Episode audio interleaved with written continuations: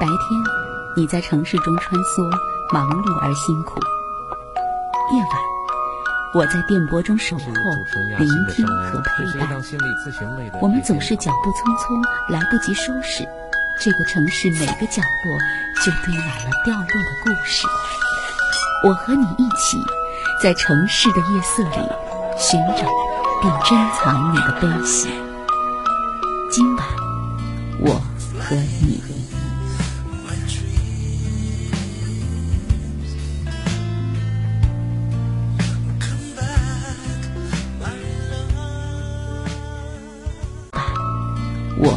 和你。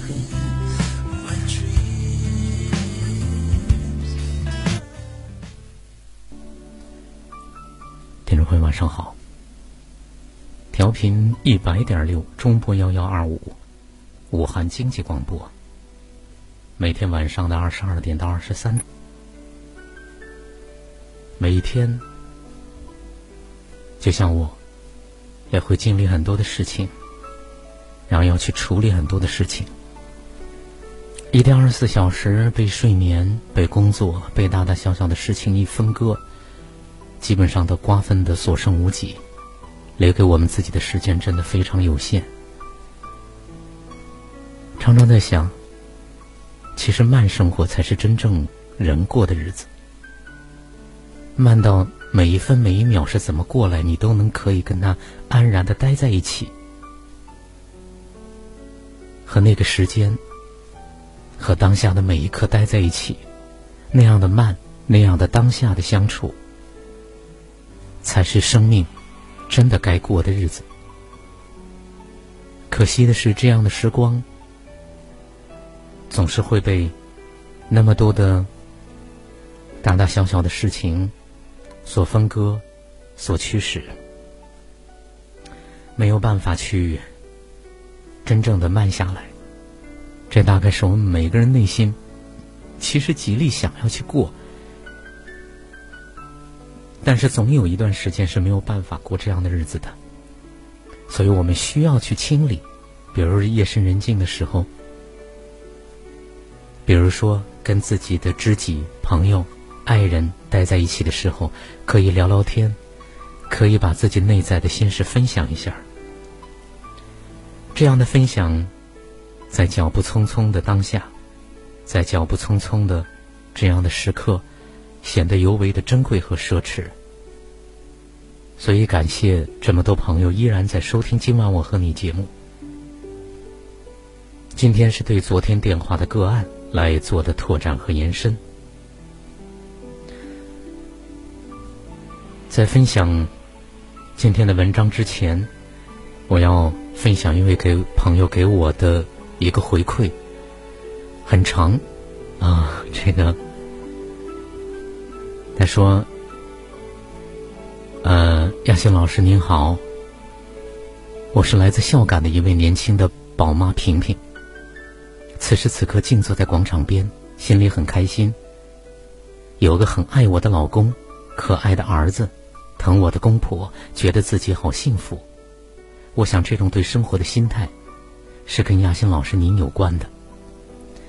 心里充满着感恩于你，所以写下我的分享。”我是位八十八零末的宝妈，八年前因为跟家人赌气，嫁给了一位爱我，而我不爱的一位男子。婚后的自己是非常不幸福，常常为一些鸡毛小事儿，跟老公和老公的家人大吵和小吵，吵事似乎已经成为我的一个生活习惯。哪天不吵了，我还得生点是非跟家人吵，吵到最后我也累了，并想到离婚。正离婚之际，发现自己怀孕了，因为当时很是舍不得腹中的宝宝，而缓了缓去离婚。就这缓了缓，成了我生命当中的一个大的转折。在怀孕两个月的过程中，因为反应很强烈，吃不下也睡不着，特别是睡不着最折磨人。那时候朋友送我一台收音机，觉得节目背景音乐和您的声音会让我很平静、很安静的入睡。后来听着节目中的主人讲述，很触动。老师的分析也很到位，从别人的故事中也感受到了很多很多，感受了，并试着自己慢慢的一点一滴的去做。发现听了一段时间之后，悟到了别人的故事，再结合老师的分析，自己慢慢的去做。半年之后，发现自己的生活发生了很大的变化。我看到老公一点一滴对我的包容及对我的好，公婆为了对我好而小心翼翼的对待我。我看到这些后，才发现自己是一切的根源，要痛下决心来改变自己。至于他怎么在改？呃，在这个过程当中是怎样的？我还想邀请他来参与节目，所以后面的文字呢，我暂时保密，到时候他来参与的时候，我再跟大家完整的分享。所以我也期待着这位朋友能走进我们的节目当中来。我也期待着有更多的朋友把收听节目的一些感受、对节目的一些建议，可以发到我的微信上、我的短信里面。我的手机号也是我的微信号，是幺八九八六零零四四零六。幺八九八六零零四四零六，大家加我微信的时候，别忘了把您的真实姓名附送过来。今天的这四篇文章已经精选好了，在这真的要感谢，感谢如烟，感谢娟子，感谢玉露，呃，感谢艳华，呃，好多朋友都把这些文章发到我的邮箱里，然后他们精心的挑选了一遍，根据我写的文章索引，然后去。在那么多文章里去找，然后发给我，发到发给我的这些文章之后呢，我又再根据我跟听友参与的内容，然后去精选。有时候文章真的很难选，因为好文章还挺多的，但是有时候会有忍痛割爱。但是这些文章会慢慢的分享给大家。今天的第一篇文章叫做《再婚夫妻如何白头到老》，这是魏广东的文章。再婚夫妻的生活缘何如此之难呢？第一是再婚夫妻生活之难，难在难忘过去。再婚夫妻一般双方都曾有过感情的经历，有些人此前的婚姻还非常的幸福，比如一个朋友，第一次结婚的对象是一个富家子弟，经济宽裕且对他关怀备至。有很多事情让她至今念念不忘。不幸的是，这个朋友结婚后不到一年，丈夫就去世了。过了很多年后，她才走出当初的阴影，打算开始新的婚姻生活。同样的，这位朋友也发现没有任何一个男人可以比得了自己逝去的丈夫。虽然现在有一个男朋友，也属于退而求其次的凑合的状态。再婚的夫妻，因为此前的感情比较长，彼此的影响比较大，会不由自主的把现任的妻子或丈夫与前任进行比较，甚至总是想起前任的优点，而关注前任的缺点。如此比较，自然心生不满。或许不比较，是再婚生活幸福的第一个基本要素吧。第二是再婚夫妻生活之难。难在缺乏信任。再婚夫妻的不信任，最突出的体现在经济上的不信任。富裕的一方会担心对方看上的是金钱，而不是自己，认为对方是为了谋取自己的金钱而嫁给自己的，因此在金钱分配上格外的仔细，对对方戒备有加。相对不富裕的一方，则会因为对方在金钱上的戒备而怀疑对方是否真的爱自己，对方能否与自己一心到老。这种情况在再婚生活中很常见，以至于多数的再婚夫妻不会把自己的收入交给另一方，而且在花费上分得很清楚，甚至这顿饭你出钱，下顿饭我出等等。这样久了，男女双方会发现，再婚不是再次结婚，而真的是搭伙过日子而已。再婚夫妻的不信任，还体现在情感上的不信任。经济上的不信任，说到底还是情感的不信任。或许真的是人大心眼多吧。经历了几十年的生活之后，再婚的男女们对外界多了几分的怀疑。少了几分的认可，对婚姻中的另一半也会保持一定审视的态度。需要知道，态度会让对方无言中都会感受到的。你审视我，我也要对你保持距离，于是不信任感便加深。三是再婚夫妻生活之难，难在轻视婚姻。再婚后的夫妻对待婚姻不再像第一次结婚那样对婚姻心怀敬畏，而离婚这个事情也不再是禁忌了。有过第一次，第二次就会很容易。比如文艺圈中的有些明星分分合合，结婚离婚就像是外出旅游一样的轻松，其原因也在于对婚姻的轻视，缺少对婚姻的敬畏。有人说婚姻是爱情的坟墓，那是因为这人对爱情的理解太狭隘。事实上，婚姻是爱情的保障，爱情不过是一颗种子，种在男女之间，总是要生根发芽。开花结果，发生变情也失去了保障。再婚男女轻视婚姻，除了因为经历过离婚之外，还和他们在经济上的不信任，以至于彼此过于独立有关。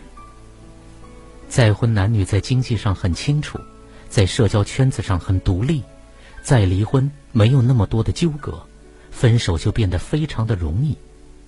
事实上，离异后的男女再婚的比例本身就比较低，他们多数都是先同居在一起，不敢再迈入婚姻的殿堂。过上一段时间之后，由于这样那样的原因，便以分手告终。第四是再婚的夫妻生活之难，难在心理缺陷，就两人没法过下去便离婚，女方便带孩子独自生活。孩子十多岁的时候却生了怪病，双方孩子的就医问题产生了纠纷。在面对众人的质疑时，男方的母亲道出了离婚的原因。两人结婚后，男方跑出租，女方却一直不信任男方，每天几十个电话确定对方的信息，男方不胜其扰，才选择了分手。这个故事中的女人显然是存在心理问题的。至少是严重缺乏安全感的表现。归根结底，再婚夫妻的生活之难，难在彼此已经不再单纯，错过了结婚的最好时段。因为不再单纯，所以思虑过多，怀疑随之产生，不信任也随之产生。没有信任做基础，任何关系都难以持久。因为错过了结婚的最好时段，所以面临的挑战更多，问题更多。分手的风险也就更大。再婚生活如此之难，所以再婚后需要更加努力的经营。再婚生活如此之难，所以我们更应该维系好现在的婚姻。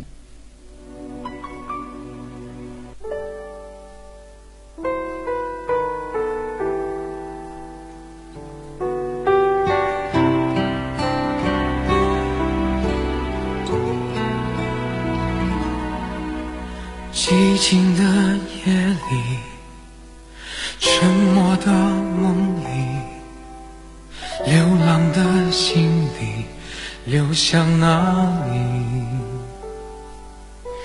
爱是什么？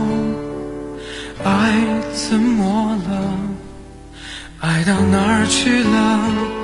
你知道吗？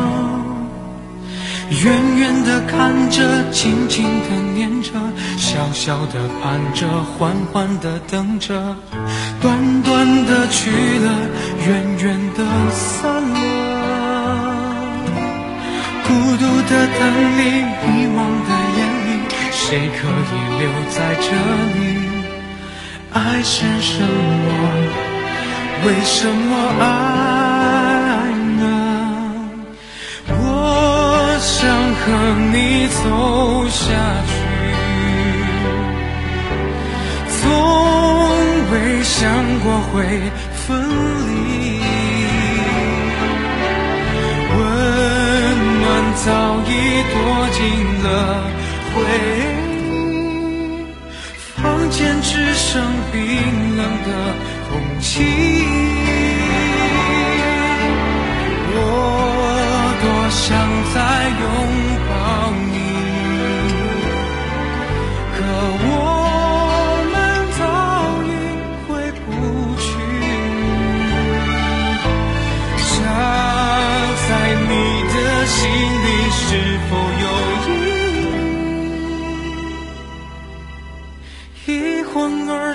昨天，远在千里。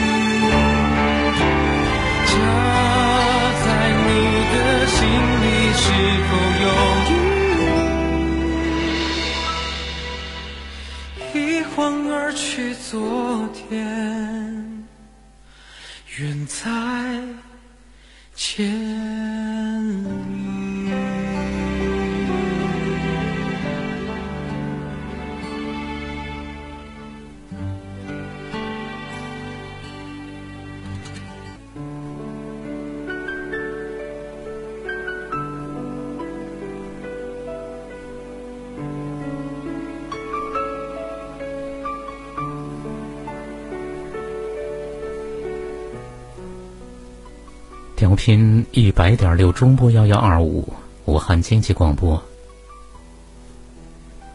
每天晚上的二十二点到二十三点，今晚我和你节目依然是主持人亚欣。今天是对昨天电话的个案来做的拓展和延伸，依然精选出了几篇文章跟大家在夜色里分享，也是给昨天这位朋友的一份礼物。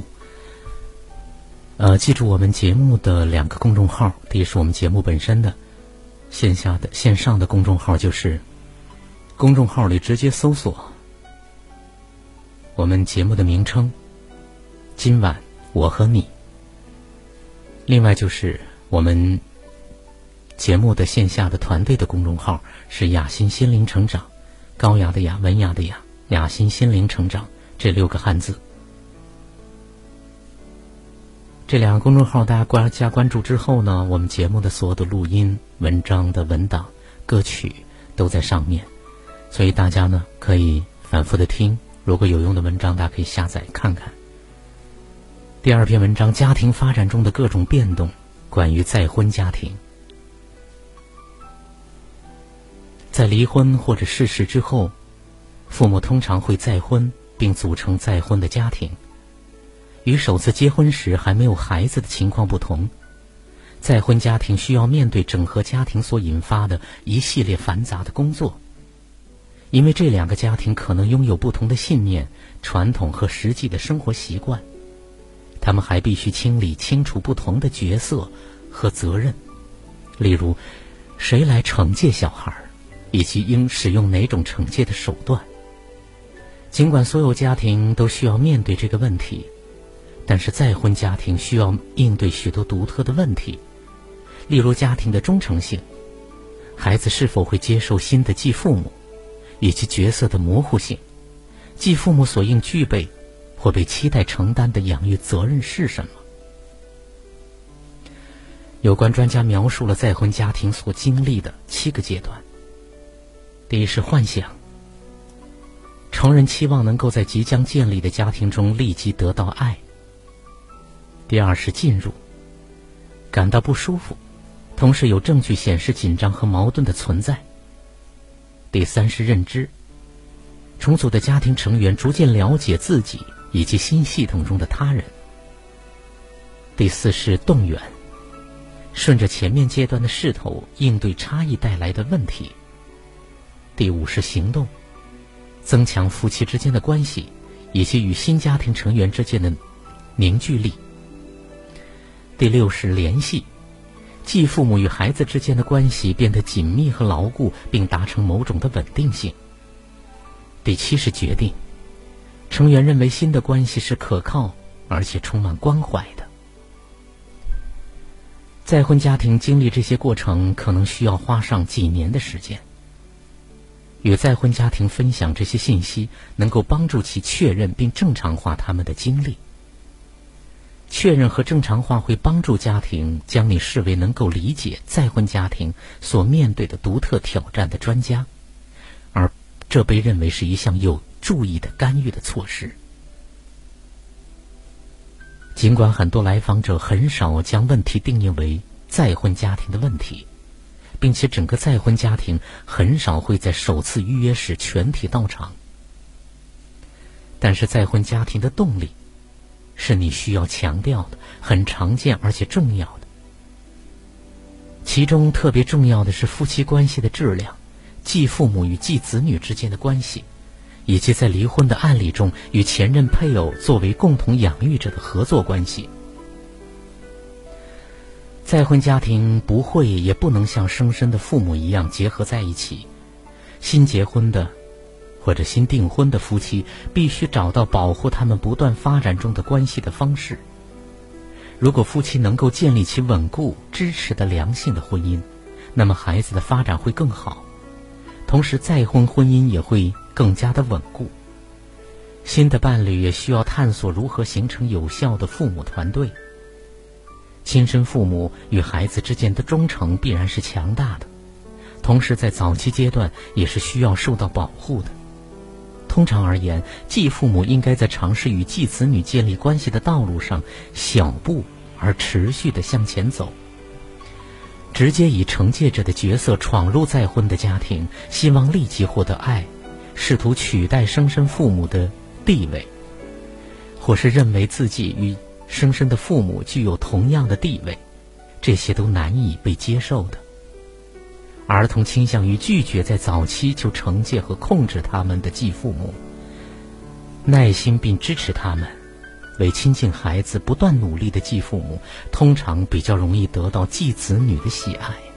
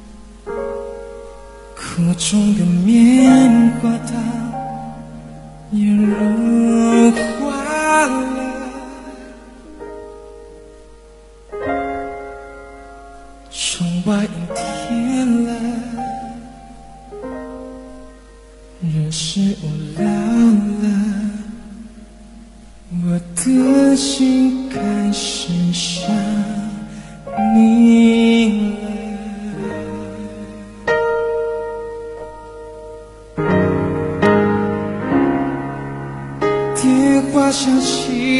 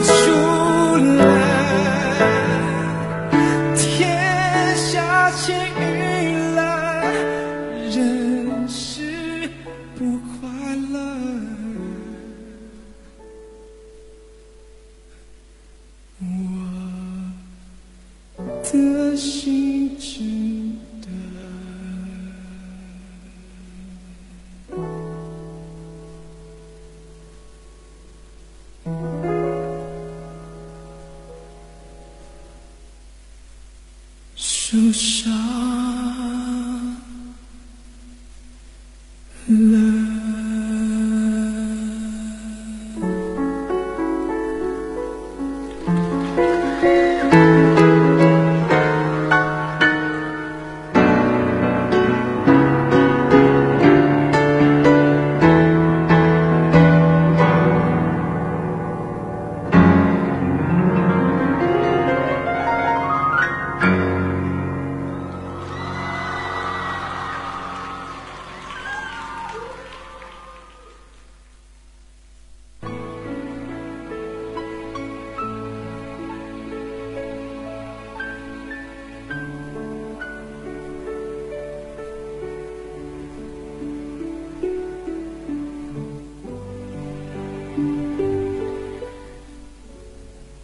经济广播调频一百点六中波幺幺二五，继续为大家送出今晚我和你节目，我是主持人亚欣。今天是对昨天电话的个案来做的拓展和延伸。老朋友都知道，昨天是电话的陪伴，个案的处理。今天呢，会精选出文章跟大家来对昨天谈话的一个内容做拓展和延伸的。第一篇文章其实说到了再婚家庭之难。如果从实际的，包括我做的个案也好，啊，这个很多的个案来看也好，嗯，因为之前确确实实曾经有过的婚姻史，曾经在配偶的位置上待过的人，他们并不会因为婚姻的解体而自动消失，他们的影响力还会存在。所以，这个力量如果不被我们看到和承认的话，都会引起很多的一些麻烦。呃，当然包括孩子。所以第三篇文章呢，重组家庭继父母应该如何与孩子相处？章子怡一直是一个争议不断的女明星，却因为妥善处理与妓女小苹果的关系而受到赞扬。最初，章子怡在微博上贴出跟小苹果开心游玩的照片时，还遭到了小苹果生母葛慧杰的责骂。然而，随着时间的流逝，大家渐渐的发现，章子怡和这个女儿相处确实不错。章子怡和汪峰为女儿醒醒办百日宴，女儿小苹果也一同到场，并现场开心落泪，叫了章子怡妈妈。有网友微博晒出一组在美国洛杉矶偶遇章子怡带小苹果逛街吃大餐的照片。镜头里，章子怡一身休闲打扮，笑容十分灿烂。章子怡细心的为小苹果开门，母女二人其乐融融的进入了餐馆就餐。如果每一个重组家庭的孩子和继父继母们都像以上的明星这样与孩子相处，那么很多重组的家庭将面临更少的问题。然而，这样好的相处其实并不多。很多重组家庭在刚开始的几年，甚至在婚姻持续这段时间中，会一直面临继父母难以与子女融洽相处的问题。平衡一个重组的家庭是一件非常困难的事情。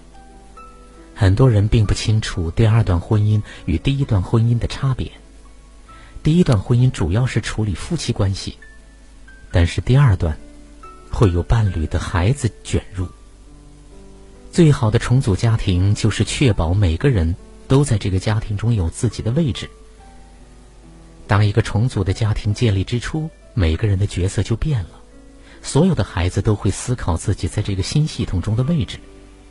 如果他们发现自己根本没位置，或者有人抢夺了他们的地位，他们就会出现问题。戈登·泰勒是美国的重组家庭研究专家，他总结了五条建议给继父继母们。看完这些建议，也许你也会了解为什么上面几位明星都能够和孩子相处融洽。第一是服从孩子的生父或生母。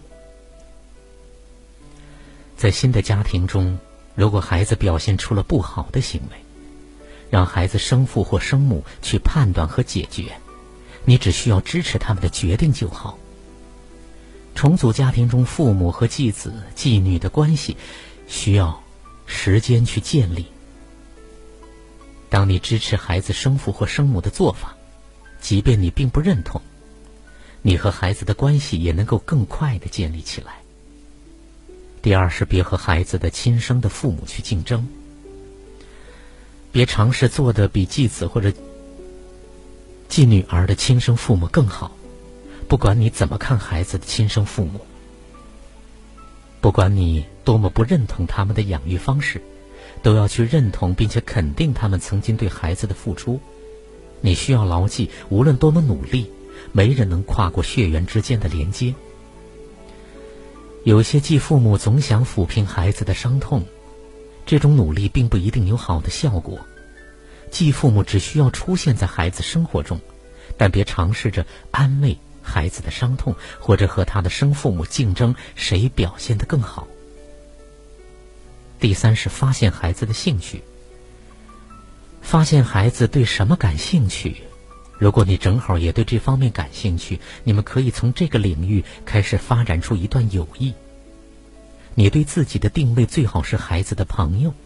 或者一个关爱孩子的叔叔或者阿姨，总之别一开始就把自己放在孩子父母这个角色上。章子怡也是这么做的。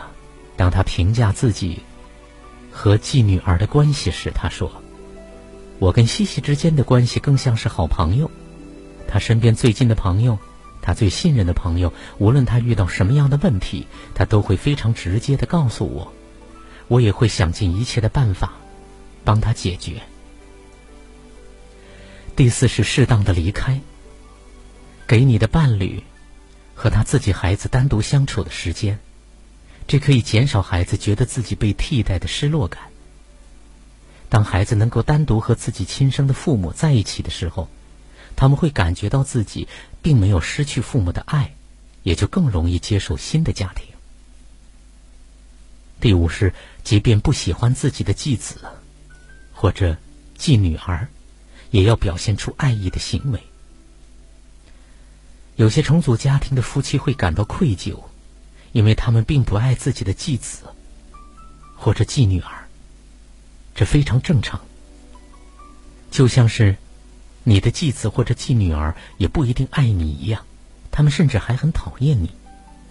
接受自己和他们没有感情，也不爱他们，但你可以对他们表现出有爱意的行为。当你进入一个新的工作环境，你也知道如何对陌生的同事示好，但你可能对他们并没有什么感情。最后，你也要知道，在生父母离婚这段过程中，孩子经历的痛苦你很难想象，这种痛苦的能量可能会被他们带入新家庭中。这种能量可能会以破坏行为的方式出现。最好的办法是尽量的理解，并且倾听孩子。随着时间的过去，孩子会渐渐的适应新的家庭和环境。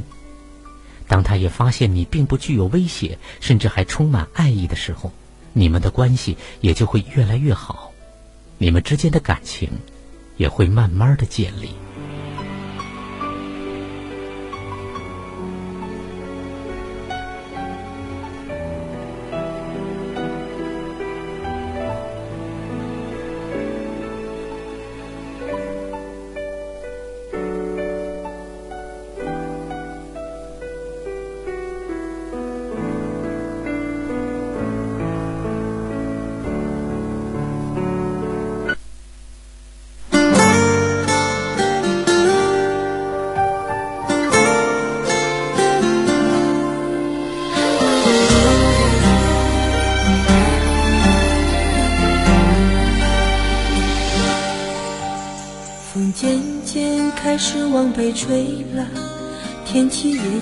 渐渐变得凉了。为你准备的冬衣，如今你穿上了吗？你走后，世界变得好大，让我找不到自己的家，心里还暖着你当初说过的话。也许相遇不一定走到白头，就像犯过的事不一定永久。其实好多道理我都懂了，为何还是总会心乱如麻？可是现在我却想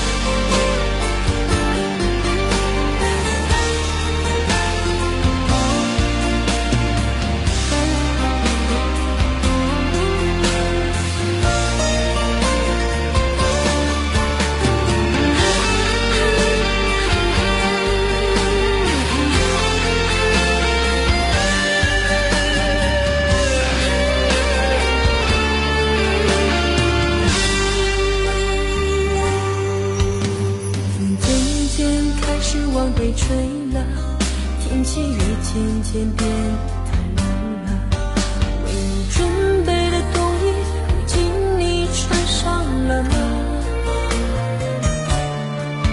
你走后，世界变得好大，让我找不到自己的家。心里还暖着你当初说过的话。也许相遇不一定走到白。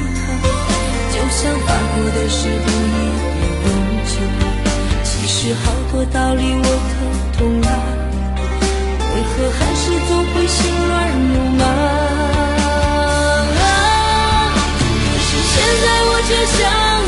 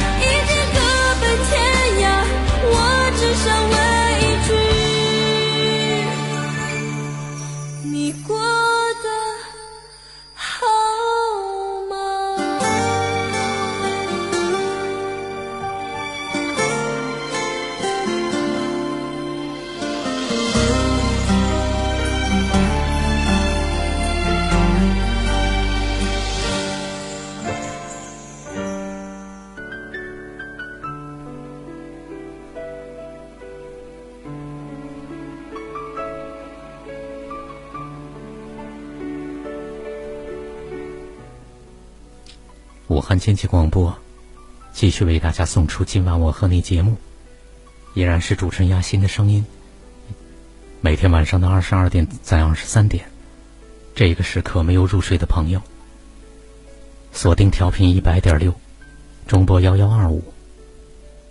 在今晚我和你的交流现场，有个案的处理，也有一些文字精选出来的文章，跟大家来分享。第四篇文章再婚站在自己的位置说事。啊，这是我写给昨天参与节目朋友的一份礼物，也是我对一位老人的致敬，就是海林格老先生。可能从事心理学这份研究的朋友都知道这位这位老人家。来听第四篇文章：再婚站在自己的位置说事。婚姻是一场早已注定的聚合，只是有的走着走着能白头到老，有的走着走着就会劳燕分飞。聚散离合不是表面的是否在一起那么简单，里面有我越来越敬畏的力量，越来越多的个案，让我越来越敬重那些可以牵手一辈子的生命。那里边有着让我敬畏的力量，稳定着各种不同的力量。同时又给出自己的力量，保护着两个生命可以走完红尘的这一程。无法走到底的那些婚姻，并非失败，同样是两个美好的生命，只是来自比婚姻生活中这两个生命更久远的力量的一些决定。而再婚，也不像看上去那么简单，无非是再找一个合适的人在一起。如果前段的婚姻还有孩子，那么更需要去看到更多更远的存在，去看到那些表面背后的东西。比如，我们很多人无法对过去的婚姻有全然的和平与臣服，带着过去的恨与纠缠，进入下一段的亲密关系。于是，我们看到的昨晚参与者的男友，已经出现了至少三段失败的情感。这些没有安静下来的东西。也没有成为和顺的东西，会在他下面的一段亦或几段关系里面显示存在的力量的。所以再婚不是急着去找下一个亲爱的人，不是急着进入下一段亲密的关系，而是在再婚之前，对于曾经出现的婚姻和配偶，开始真实的面对与和解，那就是释放和平给前任的配偶，也是给自己释放。更是让内在躁动的能量予以安静和顺。可是多少人会对那个怨偶和过去的时光投以足够的尊重和诚实呢？这是很难的，或者不多。所以再婚幸福的有，但并不常见。对于昨晚参与节目的朋友，需要花时间去学习对自己前任以及前任的一切说是的。给我的信息里边没有涉及到这位朋友的前任，只是说到短暂的婚史，这些存在的一切，参与者内在是否和顺安静，在参与者那里是怎样的安放，是依然有遗留的纠缠，还是没有处理，只是打包放在一边，是对过去所谓好的和不好的都无法接纳和臣服，还是带着隐形的对抗进入下一段，不得而知。不过就我的体验。一般人是做不到真正的安静和顺，那是需要很长的一段时间和自己和解才可以达到的。对自己和配偶的短暂婚史说是，必须全然接受自己的前任在恋爱中、在婚姻里带给自己的一切。比如，我全然接受你透过恋爱进入到自己的生命。透过婚姻进入到生命的内在，带给我整体给予和馈赠，所付出的努力和牺牲，所呈现出来的一切，谢谢你。同时，我也拿出了整体的我给了你。所谓好的，那是我给你的；所谓不好的，我也给了你。全部的整体的我都给了你，如同你一样。所谓好的，你都给了我；所谓不好的，你也没有隐藏，待你所有。所拥有的，用我所拥有的，都给到了我们的婚姻里。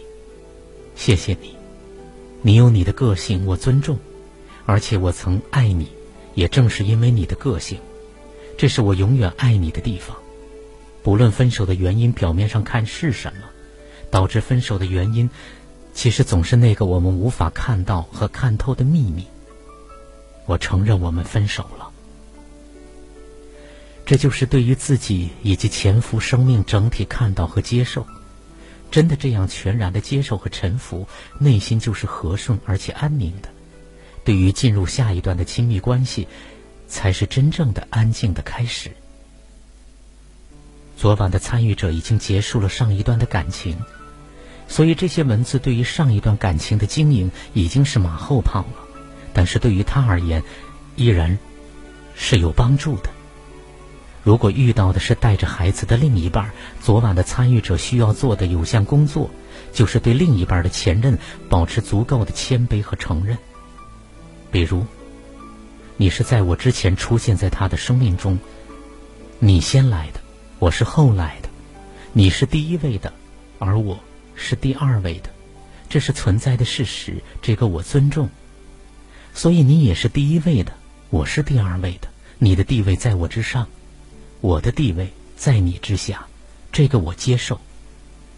你和他的孩子都是先于我的，这是事实，我接受这个事实。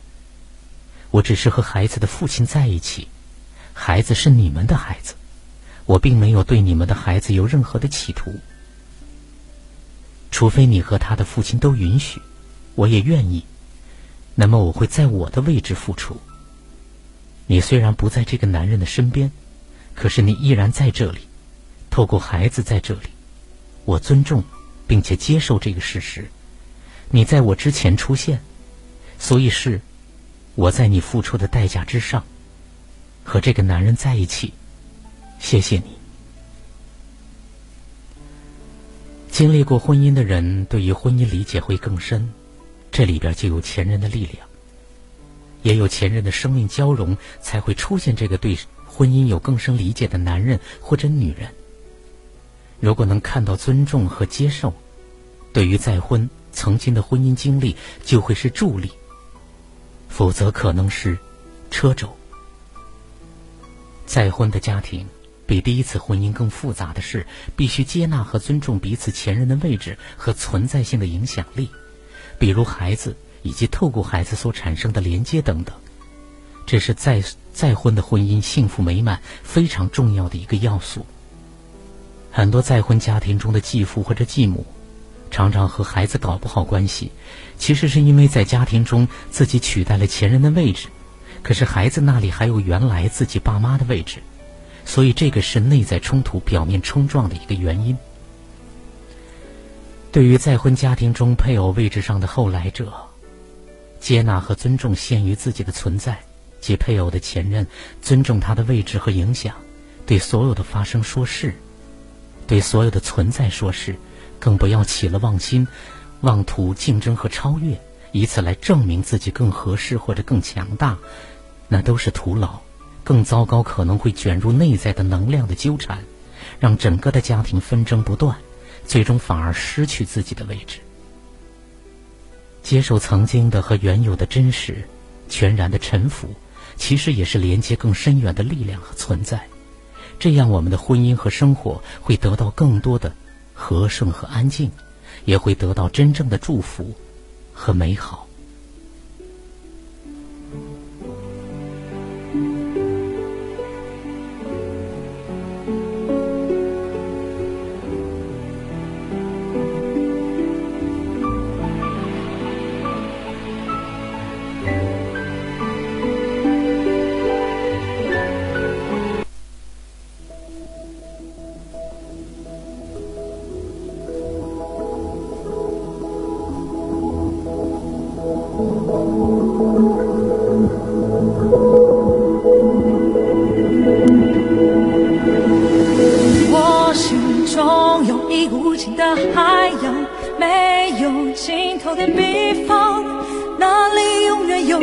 光，不要完成别人给的梦想，我要自己专属脸庞，从无中学会成长。